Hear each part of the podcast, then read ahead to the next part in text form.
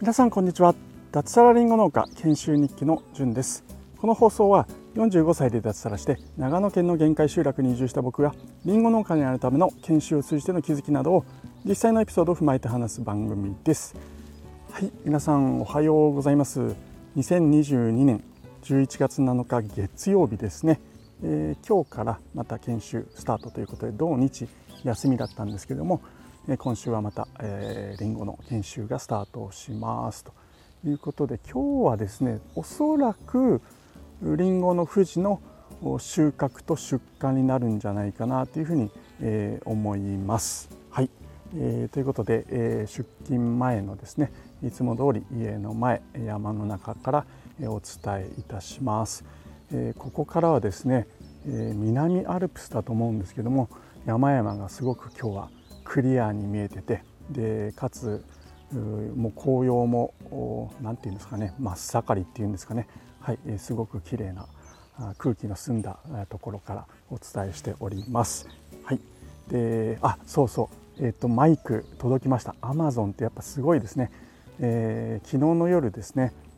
自分の放送をまた、えー、聞き返したんですよね昨日おとといと。やっぱり音声がひどいなと思ってなんか風切り音みたいなのがすごくて、えー、もうちょっとダメだなと思って、えー、同じタイプのマイクなんですけどもソニー製の、えー、スマホ用のピンマイクを Amazon で昨日じゃあおとといだ。おととい注文したら、えー、昨日早速届きましたね、うん、翌日には届くということで、え、このど田舎の ねえー、限界集落なんですけどもすぐ届くっていうことで、えー、Amazon さんすげえなって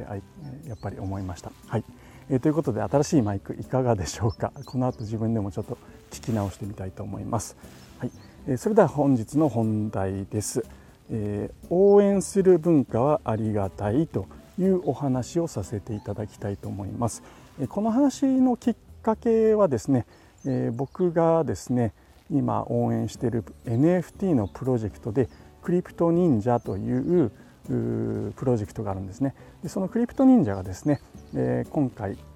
えー、本当新しい形のクラウドファンディングを土曜日にスタートしました。これ NFT を使ってクラウドファンディングをするということでもうなんだろうなクラウドファンディング2.0みたいな、えー、本当世界でも多分初めてなんじゃないですかね、え、まあ、そういった取り組みです、ちょっと細かく説明すると長くなってしまうので簡単に言うとまずですねクラウドファンディングをするために、え、パスポート NFT っていうのを購入します。これがだいたい2000円ぐらいだったかな、うん、でそのパスポートを購入すると、えクラウドファンディングをすることができる。応援することができるっていうものになります。でそのパスポートを買った上で、次にですねまたえ応援用の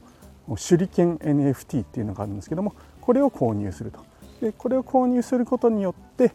そのクリプト忍者というプロジェクトアニメを作るプロジェクトを応援するまあ、えー、募金じゃないですけどお金を入れることができるっていう形になります。これ他の NFT あ他のクラウドファンディングと何が違うかっていうと NFT 上にその応援した履歴っていうのがずっと残り続けるっていうところですね。うん、あとはその手裏剣を買うことによって最初に買ったパスポート NFT がですね、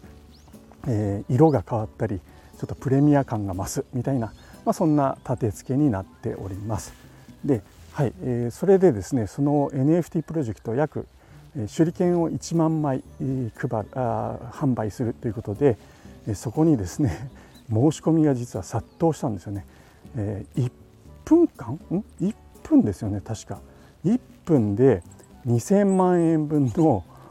クラクラなんだろうお金が集まって即完売っていう形で実を言うと僕土曜日買えなかったんですよ。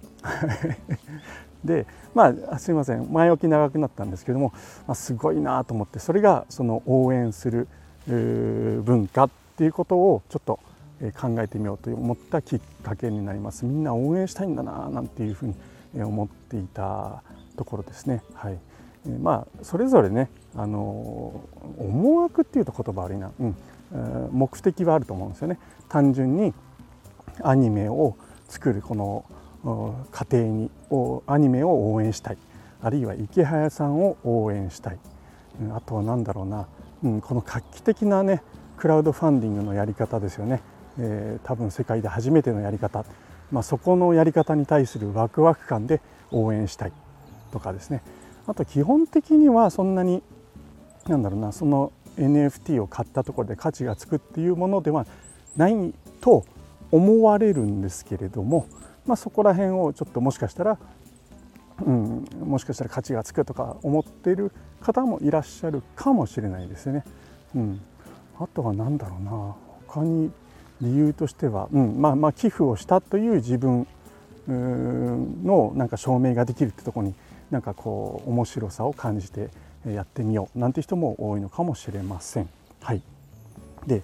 えー、話は全然変わります。はいまあ、この応援する文化っていうことをちょっと思った時にあ僕今すごく応援されてるなっていうふうに、え、思ったんですよ。はい、何かっていうと、まあ、僕はもともとは東京に住んでいて、まあ、埼玉に、えー、引っ越してで埼玉からこの長野県の、えー、上田市というところの、まあ、その奥部の、まあ、限界集落にこう移住してきたわけなんですけれどもすごく皆さん周りの方々ですねえ優しく僕を応援してくれてます。まあ、僕は今研修生という立場で、えー、半年間、うん、過ごしているんですけれども1年半後に、まあ、リンゴ農家として独立をしていく予定です。はい、でそこでですねあの本当皆さん周りの方々優しくてですね応援してくれてるんです。うんでまあ、この放送のさらにきっかけになった一つの出来事として昨日ですね、えー、僕がいつもこの放送を撮っている山の上の広場があるんですね。でそこには、えー、まあ、トイレが一応公衆のトイレがあってあと駐車場になってるんですね。だいたい車がどうだろうな頑張って20代から30代ぐらい止められるような広場になっているんですけどもそこに昨日ですね車が いつもはまあ2台3台ねちょっと観光で来てればいいぐらいなんですけども30台みっちり車が止まってたんですでこれなんだろうなっていうふうに思ったんですけども確かあのマラソンじゃないんですけども山を走るこうトレイルランニングっていう競技があるんですけどもなんかその大会があったみたいで、まあ、人がこうわんさか来てたんですよね。うん、でその様子を見てたまたま僕の近くの家に住んでるその限界集落の一人のメンバーのおじいさんと会ってですねこれすごい人来てますねみたいな話をちょっと世間話みたいにしててでふとですねあのこれだけ人が来ているのに、え、何もないんですよトイレ以外。うん、なんでなんかここでね例えば僕だったらリンゴとかを販売したらすごい売れそうですよねみたいな話をしたら、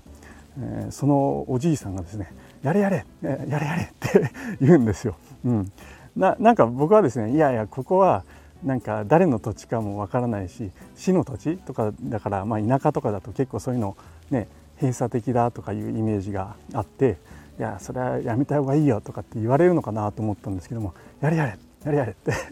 えちなみにここ誰かの土地ですよねって、うん、まあそうだと思うと。うん。おそらくオーナーさんがいると。で、まあ、それがおそらくさらに市役所に貸している。あるいはま市役所が借り上げているんだろうねみたいな話で、うん、まあけどいいんじゃない？お店出した方がいいよ。活気もね増すし、やった方がいいやった方がいいって勧めてくれるんですよ。これすごいいいなと思ってあの僕が思っていたちょっと閉鎖的な田舎しかもその田舎の中でも、まあ、限界集落ですよね本当何度も言ってるんですけど4世帯しかいないんですよ。うん、ちょっと補足するとこの間僕はまあ年始にあの自治会の集まりで2 3 0人来るって話をしたと思うんですけどもあの下の方に集落があってそちらと、まあ、一緒になると、まあ、2 3 0人集まるってことでちょっとそことは離れてるんですよね。うん、なので僕がいるこの地区は本当に純粋に4世帯僕僕ら家族入れて4世帯しかいないっていうところなんです。うんはい、ちょっと補足ですね。はい、で、まあ、その、ね、えそんな田舎の限界集落で、えー、ね、お年も召した方ばかりなのでなんかちょっと閉鎖的なのかななんていうふうに思っていたら、まあ、そんな感じでこう活気が出るし人が来ていいんじゃないみたいなことを言ってくれたんでああすごいいいなと思ったんです、うん。えー、なんかね僕がりんご農家になるって話をしたら、大変だよとかっていうことは言うんですけどもまあけど、うん、頑張れよと、まあ、新しくね自治会入ってくれるのも嬉しいしみたいなことをこう言ってもらえたんですよね。うん、まあそれだけじゃなくてもうこちらに来てからですね、あの畑ですよね畑のどこぞのねどこの馬の骨のこともわからない僕にですね畑の引き合いがこうすでに半年で3件4件と来てるんですよね。うん、ここをちょっとやらないかということであのお声がけいただいたり。で、まあ、そのお声がけをいただくきっかけとしてもでその僕のことをですね、えー、紹介してくれる人が、まあ、口コミだと思うんですけども人づてにですね聞いて、えー、で最終的にこう僕のところに話が来るみたいな感じでで元をたどってみるとですね34人 間に入っていてで最初に僕のことを紹介してくれた人がいるみたいな感じで、まあ、すごいありがたいなというふうに思いました。うんでまあ、そんな感じでオーナーさんとかに会いに行くとですねあのちょっとこの度ねお声がけいただいたんであのちょっと見学に来ましたみたいなことを言うとあなんかねあのすごく明るくぜひねここやってよとかって言われたりでなんかいろいろこういうこうすんなああすんなとかって言われるのかななんていうふうに思ってたんですけどももう自由にやってくれとでここに今植わってるりんごの木、えー、これなんかもあの 好きにしていいからと気に入らなかったら切り倒して自分でね、えー、畑植えてもいいしとかっていうことをすごく言ってくれたりするんですね。うんまあ、そんなところでもあすごくこう応援されてるなっていうのを感じたりしています。うん、あとはですね JA の指導員さんですね。うん、結構こう農業界では JA って 評判悪いことの方が多いし実際僕の周りにいる人たちでもですね、えー、あんまりこう JA に対して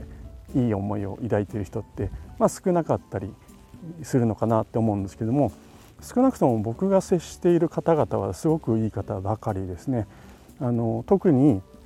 JA には指導員さんっていうのがいるんですよね技術指導員。で彼ら何をするかっていうと各りんご農家さんの畑とかをですね、えー、回って技術的な指導アドバイスあるいは相談に乗ってくれたりするんですね。うん、木を見てこれちょっと病気っぽいんですけどもどういう病気なんですかって言ったら教えてくれたり、えー、じゃあどうすればいいですかなんていうのもアドバイスをくれる、えー、こういう農薬をしたらいいよとかあるいはここはちょっともうダメだから切った方がいいねとかあるいは削ることでなんとか治すかを治すことができるかもしれませんとかですね、えー、場合によってはそこのなんだろうなあの試験をしてですね、えー、土壌診断してくれたり、まあ、いろんなこうサポートをしてくれる JA の指導員さんがいるんですね。でここのその JA の指導員さん僕の知り合いで今お三方3名ほどいるんですけどもまあ年は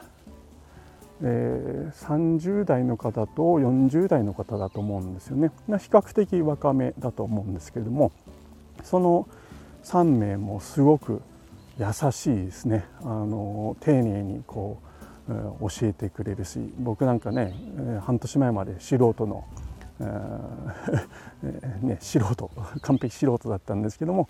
そこのねアホっぽい質問とかにもですね丁寧に答えてくれるし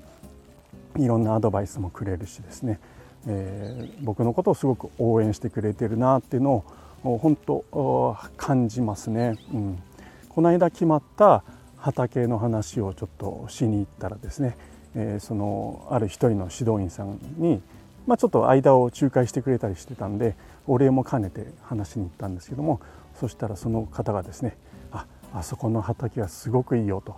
で何がいいかっていうとその周りにいる農家さんまああの部会とかっていうんですけどもその部会のメンバーさんみんな、うん、すごく向上心があって、えー、品質のいいりんごを作るメンバーばっかりだと。でだから、えー、この地区でももう本当上田地区全部ですね全体を見渡してもナンバーワンの部会だよと。でそこのメンバーから必ず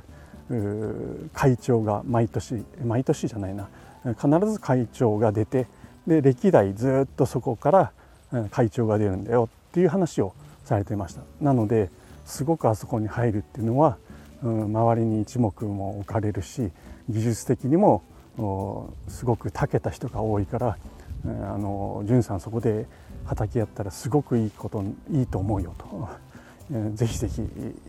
ね、えーえー、やった方がいいって 後押ししてくれてまあ僕はもう決めていたんですけどもあすごく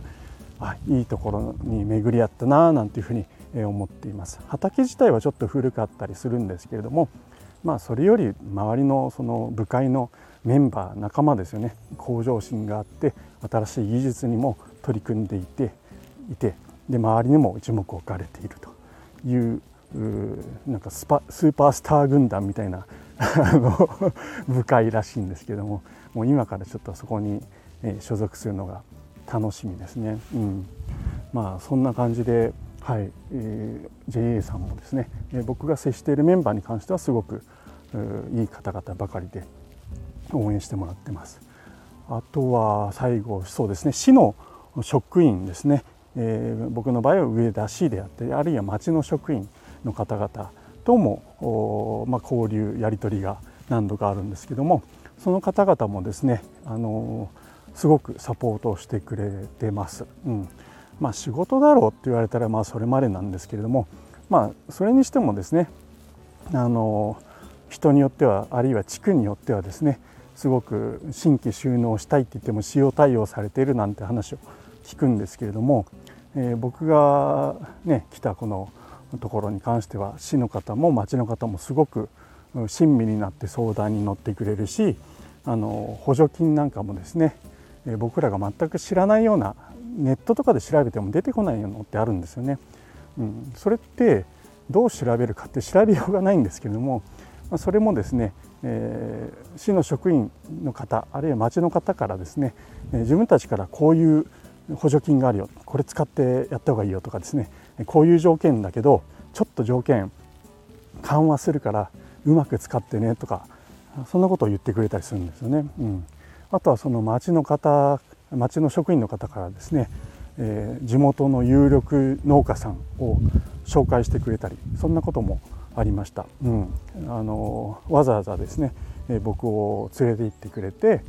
その有力農家さんに合わせてくれて、まあ、今度、えー、こちらの地区でね、えー、新規収納する方だからちょっと仲良くしてあげてくださいみたいなことを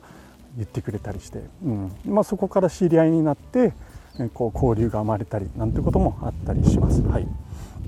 なので、はい、何が言いたいかというと、まあ、この僕が移り住んだ移住先はですねすごくこう応援する文化があって僕はめちゃくちゃ応援されてるなっていうのを毎日感じて、えー、おかげさまで楽しくですね、えー、研修を続けることができています。まあ、田舎ってこうとかく閉鎖的だとかですね、えー、村社会だとか新しいものをこうのけものにするとか、うん、なんですかねあの、えー、なんかこうよそ者扱いされるなんていう話があるんですけれどもあの僕が移住したこの先上田市の、え